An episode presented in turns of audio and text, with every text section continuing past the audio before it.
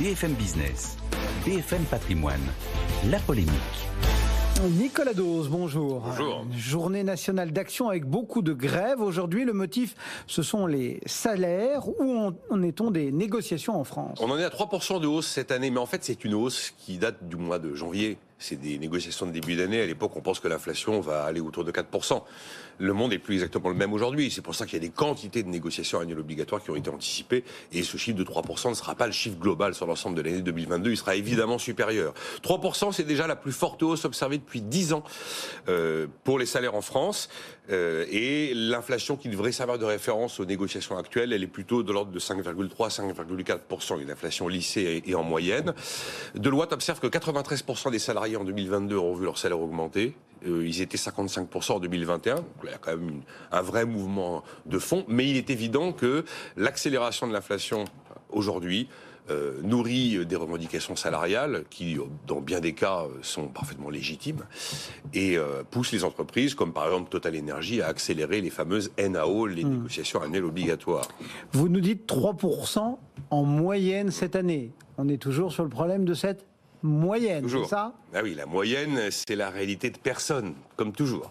Alors après, c'est très éclaté, évidemment, quand on parle des salaires. Vous avez, par exemple, des plus 16% dans l'hôtellerie-restauration, probablement un record en France aujourd'hui, plus 10% pour les métiers du, juridique.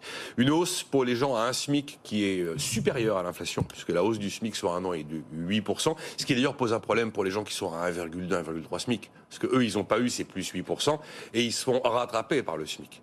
Et en fait, finalement, il y a un tassement, une smicardisation qui psychologiquement est quand même très très dur à vivre. J'ai un auditeur qui m'écrivait pendant l'émission euh, il y a deux jours que ben, le salaire de son épouse se faisait rattraper par le SMIC et bientôt elle serait au SMIC alors qu'elle n'était pas au SMIC. Vous voyez ce que ça peut provoquer dans une société. Euh, ensuite, vous avez une augmentation beaucoup plus faible pour la fonction publique. Elle est que de 3,5% après des années de gel du point d'indice. On peut aussi citer les retraités, même si c'est pas du salaire, parce que là, la pension a été indexée euh, sur l'inflation. Si on sort des, grandes catégories, une fois plus, il faut mieux être dans une grande entreprise que dans une petite. Évidemment, vous avez vraiment trois mondes en fait. Vous avez le monde des grandes entreprises qu'on monte du doigt, le méchant CAC 40, regardez Total avec ses dividendes. Oui, à part que les premiers bénéficiaires des dividendes de Total, ce sont les salariés, car ils sont les premiers actionnaires. Après, effectivement, les grandes entreprises qu'on désigne toujours, c'est là où on a les hausses les plus conséquentes. On a eu des plus 5% chez Air France, plus 7% chez, chez Total Energy, des plus 7%. Il y en a dans d'autres grandes entreprises c'est là où vous avez des primes, c'est là où vous avez de la participation, c'est là où vous avez de l'intéressement. Euh, il y a eu des primes à quatre chiffres chez LVMH, chez Bouygues par exemple. Objectivement, quand on est dans ces boîtes-là, même si on n'est pas très qualifié, on ne fait pas partie des salariés malheureux en France. Après, vous avez la fonction publique, qui objectivement est la moins bien traitée. Après, ils ont toujours la garantie de l'emploi. Et il est vrai que dans la rémunération totale des fonctionnaires, il n'y a pas que le point d'indice. Il y a des quantités d'éléments qui, eux, n'ont pas vécu les périodes de gel. Et puis après, vous avez le reste des entreprises.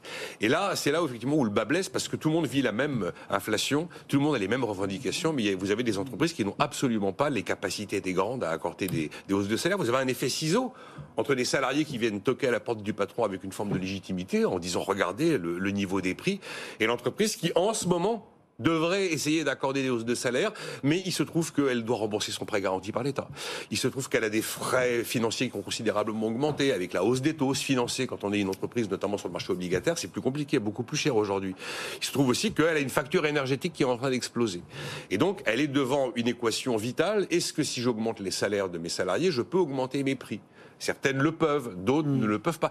Passer certains prix, euh, l'entreprise, elle a augmenté ses salariés, mais elle a plus de clients. Alors c'est d'ailleurs la, grande obsession du gouvernement, c'est d'avoir mis en place des dispositifs pour freiner l'inflation, pour éviter que les salaires augmentent, alors les prix augmentent, puis les prix augmentent, alors les salaires augmentent, alors les prix augmentent, alors les salaires augmentent. C'est la fameuse boucle. second tour, c'est la boucle prix-salaire. C'est pour y mettre fin, parce que là, l'inflation devient incontrôlable. Comme 1983, un gouvernement tout de gauche qu'il est décide de désindexer euh, les salaires de l'inflation.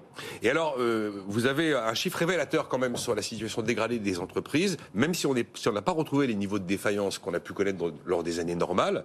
Euh, le cabinet Altares a observé que les défaillances ont fait plus 69% au troisième trimestre. C'est la plus forte hausse trimestrielle depuis 25 ans. Et puis vous avez des, entreprises qui peuvent augmenter les salaires. Vous en avez une, l'entreprise de transport. Les salariés se sont mis en grève une journée. Ils ont eu 7% de hausse avec une journée. C'était la première journée de grève de l'histoire de cette entreprise, les transports bergers qui sont installés à, à Laval. Nicolas Dose et la polémique du jour.